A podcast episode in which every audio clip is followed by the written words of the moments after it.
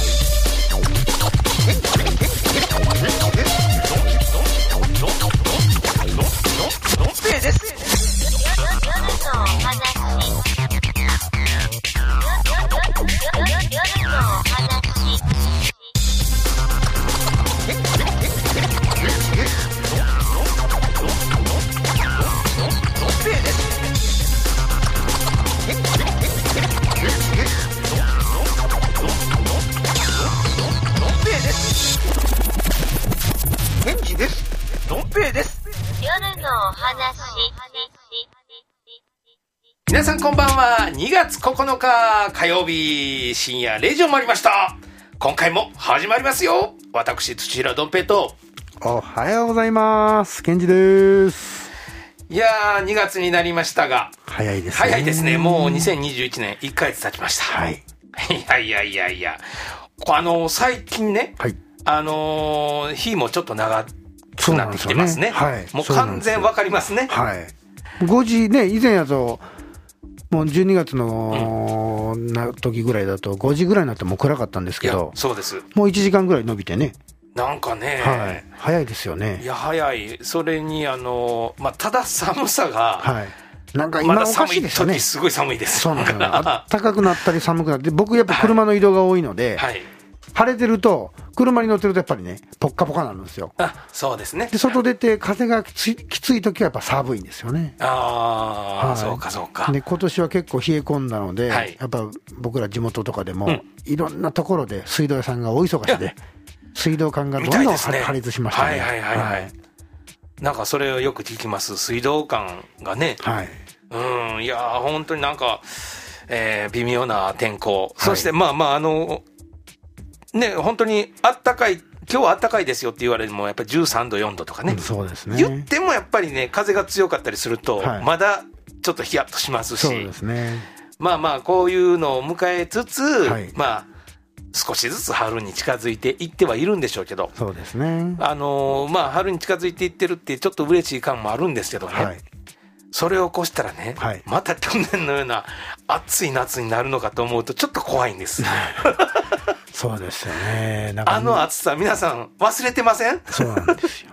ね、暑さ、寒さも彼岸までとね、いう言葉があるんで、もう忘れてますよね。なんか、もうううだる、うだる暑さですよね。うだってました。うだるというよりも、もう本当に死者が出るんじゃないかなっていうぐらいの暑さでしたから、はい。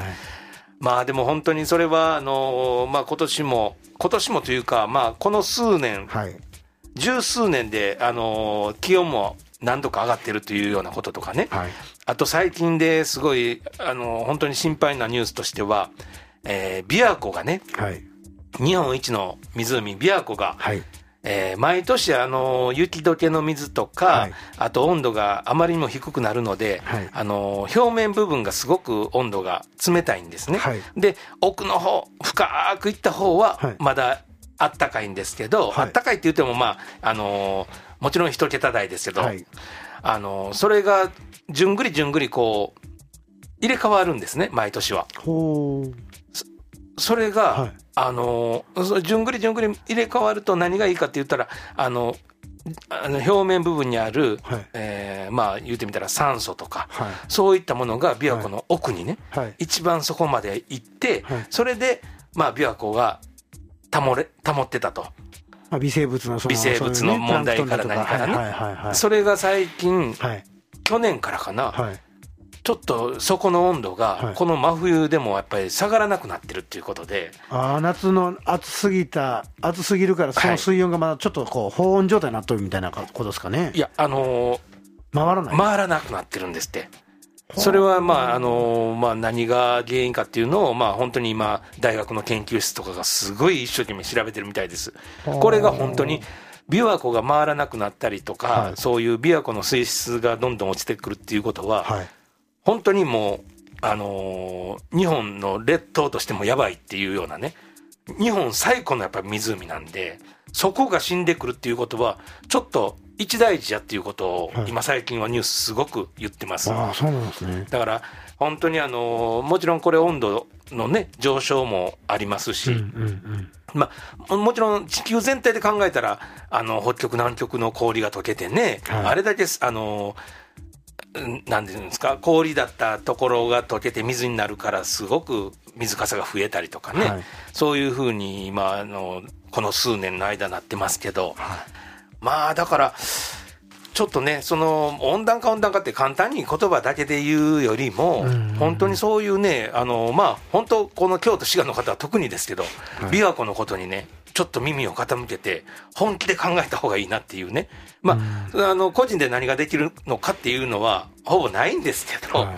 ただ個人で、うん。あのー寄付を募ってますね、その作業をするためのことにっていうことでね、クラウドファンディングで、はい。あ今、あの大学の教授とかが一生懸命それをやってるみたいですね。逆にあれですね、ちょっとダイバー連れて行って潜りましょうか。か。き回しますか。ほんまに、そこの方まで行って、はい。20メートルほど潜って、もうもがけと。あの群馬の草津温泉のね、はい。あの湯をやる、あれを何十人で持って、ねはい。さあやれっていう、言わんばかりに。いやだからね、本当にそういう気候の変動やら、自然破壊やらがね、ちょっとなんとなく心配になってきてます。ほんで、地球温暖化にね、こう、過去つけて、はいあの、スーパーのレジ袋の廃止。あれはね、もうけしからんすよ。あの、けやってること自体はけしからなくないんですけど、はいはい。それに便乗してね、はい。あれだけコンビニ、スーパー、はいはい。どこもかしこもがね、はい。袋代いりますねんっていうね、おかしいやん。まあ、正直ね、あはい。のコンビニエンスストアというのは、普通のスーパーよりちょっと割高なんで、そうですね。ね、せめてコンビニでやったらはい。サービスで出しますとすれば、スーパーで買ってた人にもコンビニで買ったりもする時もあるかもしれないのにね。今一番恥ずかしいのがね、はい。よくコンビニの駐車場で見かける、はい。まあ、サラリーマンとかがね、はいお昼ご飯をまあ車の中で食うんでしょ、はい。みんな裸であ、お弁当、ねカップヌードル、あのコーヒー、はい何を全部か両手に抱えてはい。出てくるんですね。あんな無様な姿はないですよ。それと、はい。本当のお店っていうのは、はいそこが本当のサービスやでって。うーんだからね、もうそこは本当に過去つけてね、同じようなことをしないでほしいと。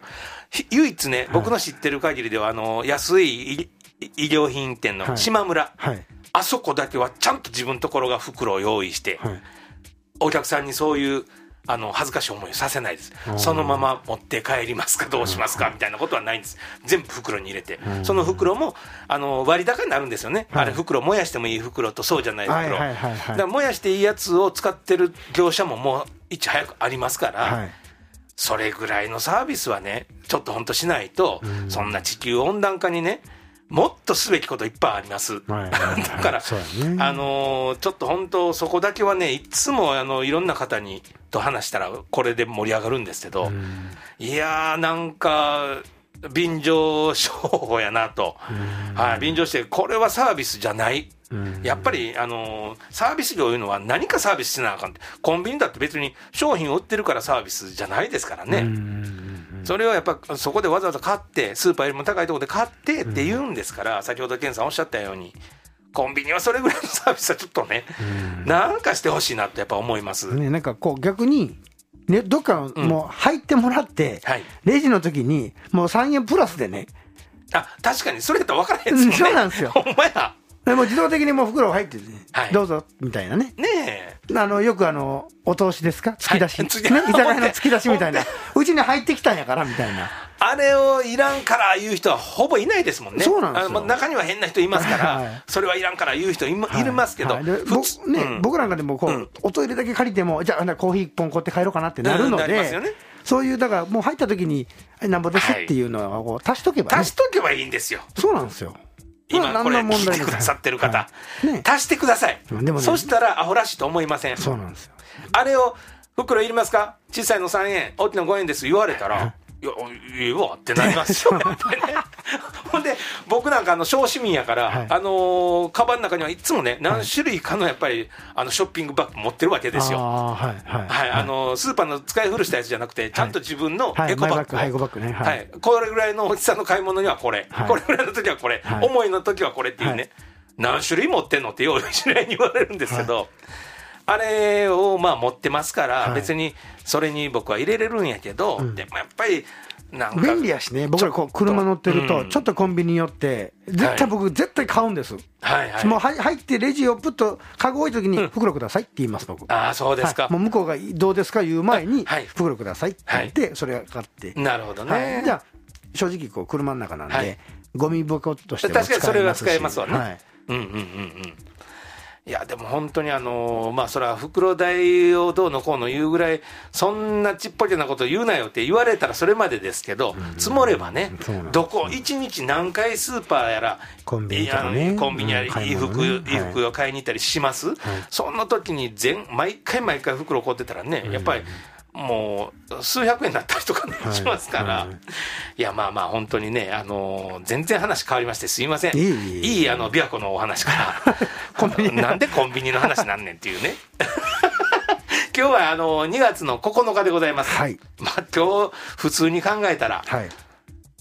いっぱい語呂のつく日やなっていうね。ね。まあ、もう、もちろん肉は出てきますわな。はいはい。いや、もう、今日は肉の日、はいそして服服の日。まあ、はい順番に行きましょう。はい行きましょうえっ、と、まずにに 2, 月9日、服の日。はい。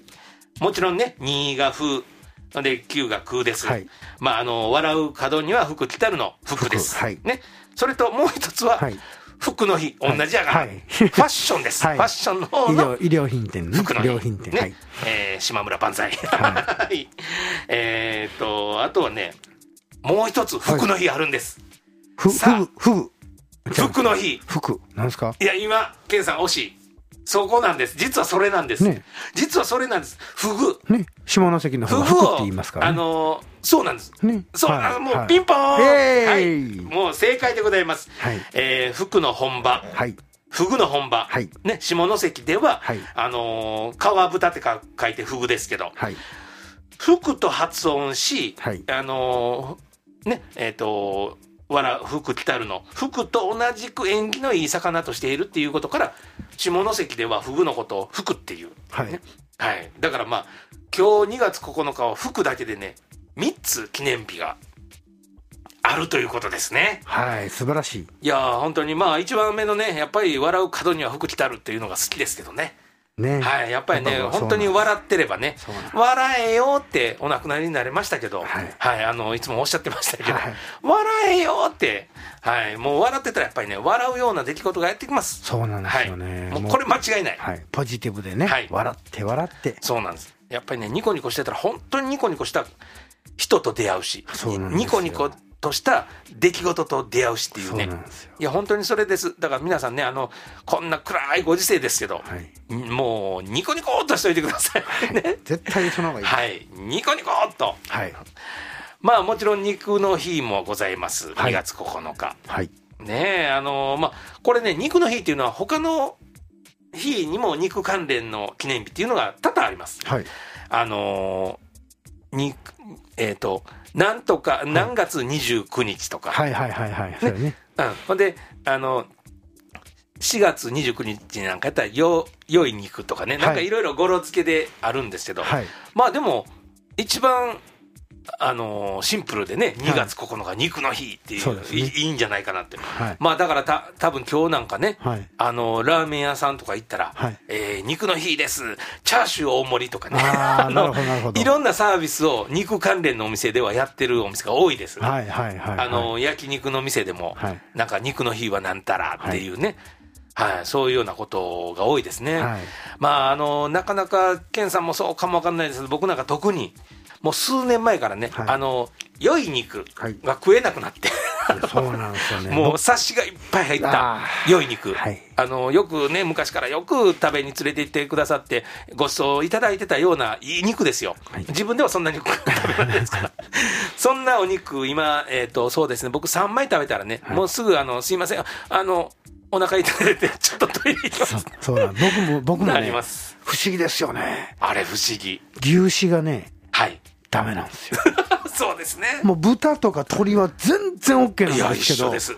はい。もう本当にね、あの、サシが入った肉食べるとね、あら、すいません。きますよね。はいきますし、もうなんか胸もね、ムカムカっとしてくるんですよね。そうなんですよ。だから、あの本当にこんな風になれば、はい。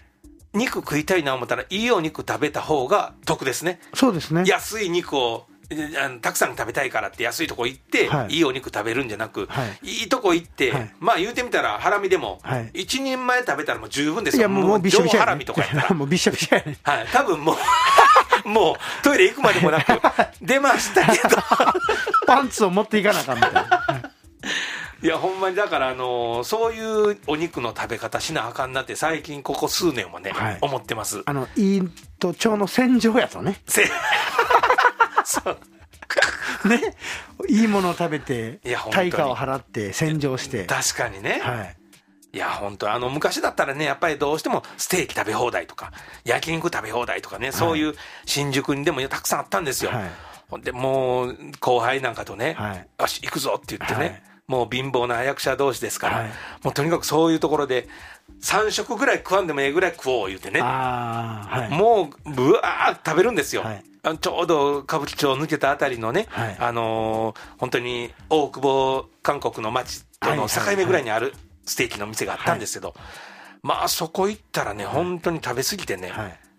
もう新宿駅まで歩いて帰れないような状況にも一回なった頭痛なすぎてね。はいもう動でけないっていうはい。はいただステーキが美味しい、お肉の、あのーお肉屋さんがやってるステーキ屋さんやったんで、はいすっごい安かったんですよ。はい。まあ、よう行きましたけどね、もう今やそういうお店もないですけど、うん。まあ今あってもね、さすがにもう行けないです。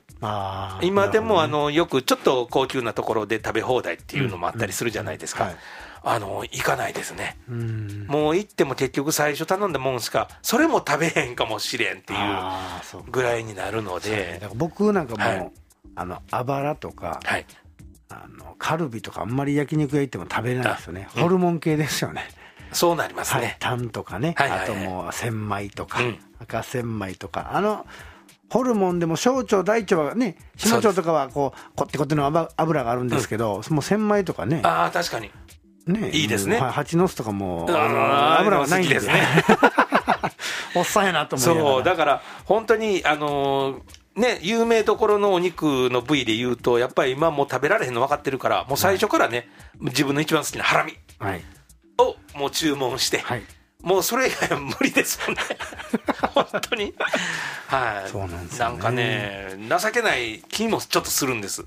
あんなに食べてたのになっていう。食べれなくなるかって。そうだんだんとね。これ置い置いてっきょん置いでしょうね。ていってんやろな、内臓もっていうね。はい。はいって感じですね。はい。いやいや、本当にね、まあ、あの、肉の日でね、はい今日は本当にあの、お肉を皆さん食べていただいて、はい。はい、ちょっと力つけていただいて、そうですね。ね、ほんで顔は笑顔。最高です。あ最の、高です。えっ、と、先日2月1日よりね、はい。えー日本のプロ野球がキャンプインしました。はい。まあ、これね、あの、もちろんお客さん入れてないですけど、はい。でも夜のニュースとか、はい。スポーツニュースはもうそればっかりになるんでね、はい。やっぱり、あこのシーズン来たかっていうね、うん。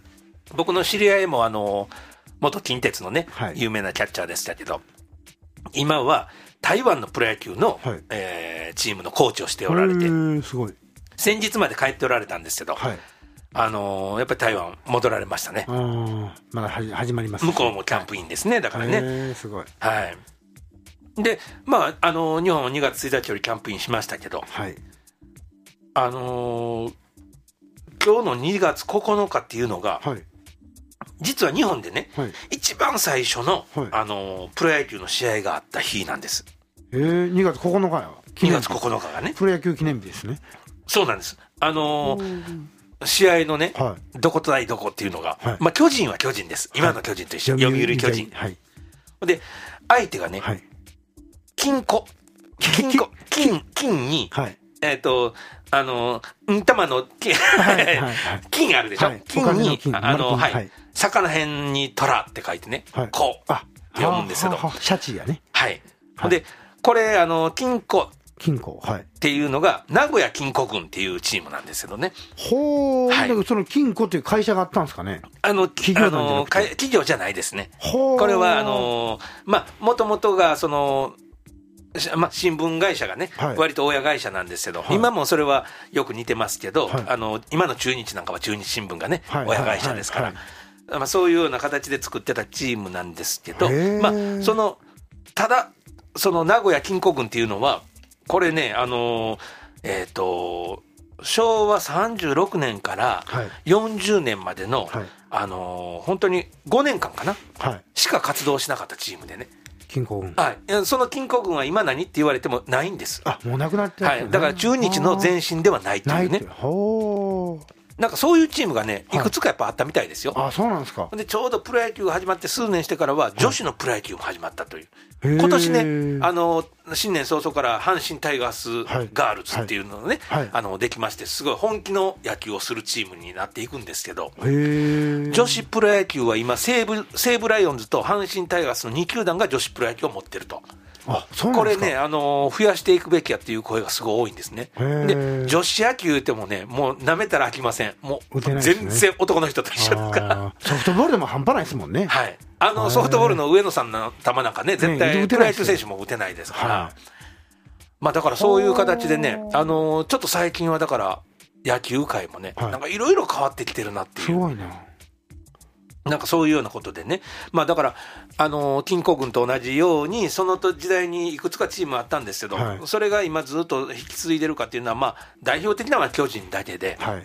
まあ、その後何年かしてから大阪タイガースっていうのもできたりねするんですけど、うん。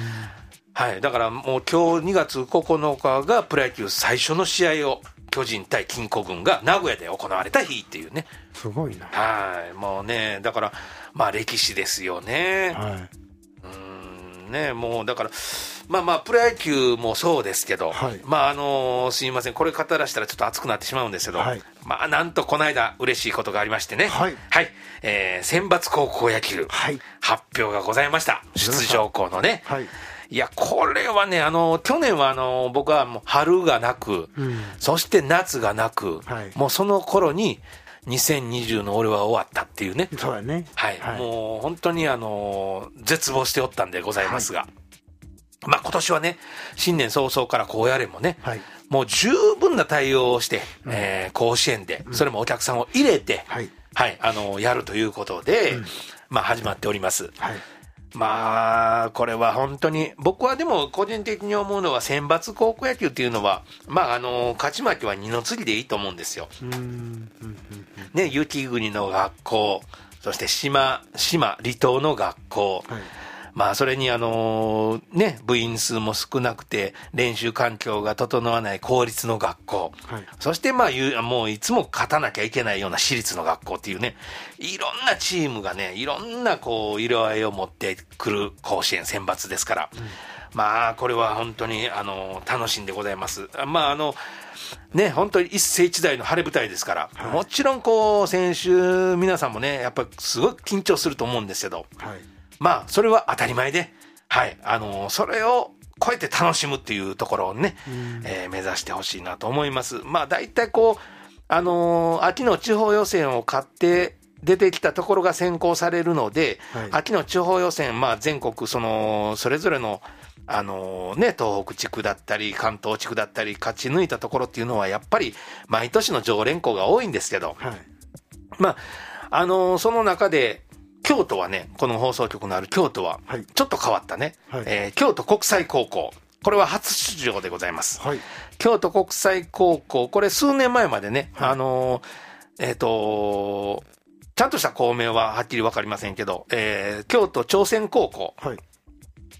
だったんですよねうん。はい。で、あのーそれが国際高校という名前に変わり、はいまあそういう学校が甲子園に出るっていうのは初めてだということで、はいだから校歌も、あのー本当に、向こうのね、はい韓国語で。韓国語ですごい。歌うというようなことにもなってました。ははいい。まあ、あのーラグビーがね、大阪朝鮮高校がすごい毎年強いので。今年も準決勝までね、残ってましたから、はいだから、あの、これ本当に本気でまた野球もやりだしたら強くなりますよ。いや、やっぱね、あのーハングリー精神がね、やっぱすごいじゃないですか。で、僕、韓国好きなんですけどね、はいやっぱ徴兵制があったりとか、きっちりやっぱり自国自国をね、そうですね。ね、愛国心がしっかりしてるし、はい。やっぱそういう、またこの日本でね、あのう住まれてるような、ね、あの韓国の方とかって、うん。本当にもう昔は差別で苦労したと思うんですよ、ねそうですね。はい。そういう中からこう、何くそっていう踏ん張る力がね、うん。やっぱすごくあると思うんで、僕は素敵やなと、でうん。骨格も違いますしね、ね、違いますね。かっこいいっすよね。いや、本当に、まあ、それはね、あの、凝縮した映画で言うと、パッチキをね、はい。見ていただいたら、そうなんですよ。本当にその精神がね、はいはい、あの、宿っておる映画でございますが、まあ、あの、京都国際高校初出場ね、おめでとうございます、はいということで、はい。まあ、近畿からはね、あとはもう、本当に、いつもと一緒でした。東院がありーの、はい天理がありーの、智弁学園ありーの、はいえー神戸国際大アリーノ、はい。一律和歌山アリーノっていうね、ははい。まあまあ、本当にどこともがあれなんだなっていう中で、僕は一つすごい注目している地区があって、はい。九州のあの地区予選の第1位になった、優勝したチームがね、はい。大崎高校っていう長崎県の学校なんです。はい。この大崎高校はもう本当に離島のね、はい。学校で、公立高校ですわ。で、まあ、ここの監督が、まあ、もともと長崎県から甲子園によく出た、2校の公立の監督のしてたりしてたんで、はい。まあ、選手がしたって言ってたというようなことから、はい。いい選手が集まり出したみたいですけど、はい。もう学校のほぼ3分の2ほどが野球部員と 普通の公立ですよ、はい。だからね、あのー本当に別にそんな恵まれたわけではないんですけど、はい。それが九州大会で優勝しましてね、はいまあこれは本当にちょっと楽しみです。九州で優勝するって相当な力ありますからね。はいはい。この学校はあの、今回たまたま勝ち上がったっていうわけではなく、はいもうこの2年ほど前からね、もう夏の予選でももうほほぼ準決勝ぐらいまで残ってたりとかしてたんで、はいもう着々と力をつけてまあ今回やっとね、あの、出たって感じでしたね。はいちょっと注目です。大崎高校。なんかあの、人の名前みたいですけど、はいはい。はい。あと、まあ、21世紀枠ね。今回は4校が選ばれましてね。はい。はい。その中で、まあ、あの、兵庫県、はい。ね、県さんの地元でございますが、はい。東播磨高校。はい。ね、ここもあのー数年前から、ちょこちょこ勝ち出したんですけどうん、でももともと強い学校ではなく、はい。加古川北高校というね、あの公立の学校が強い時のはい。2回甲子園に行ってるんですけど、はい。その時の監督が数年前から行ってるんです。はい、東播磨。ここもね、あのー本当に、あのー21世紀枠で出てる学校は4校とも全部公公立の学校なんでね、はい。あのー本当非常に恵まれてない環境なんですけど、はい。まあいろいろ特色があって選ばれたということで、まあ地方予選もね、そこそこは勝て、勝ってないと選ばれないので、まあはい力はそこそこあると思うんですけど、はい。まあでもそれが全部入り混じってね、はい。あのー試合がやるというようなことなんで、はい。まあ本当にあのね、楽しむということをまず一番に、そね。それとやっぱりその皆さんが楽しんでる姿をやっぱりテレビでも見たらね、はい。まあこの暗い世の中の人がみんなやっぱりね、あのーなんか力湧いてく、いただくるはい。っていうことで、はい。ね、えー、選抜高校野球もね、えー非常に楽しみ。まあこんな熱く語っても3月ですよね、始まるのが。まだまだ先や。えーと、もう終わりの時間になってきましたね。早早いですね。もう、じ、えー来月じゃない、次回は2月の23日になります。はいね。えーまあ皆さんね、あの、まだまだ寒いですし、コロナにも十分気をつけていただいて、はいまた2月23日お会いしましょう。さよなら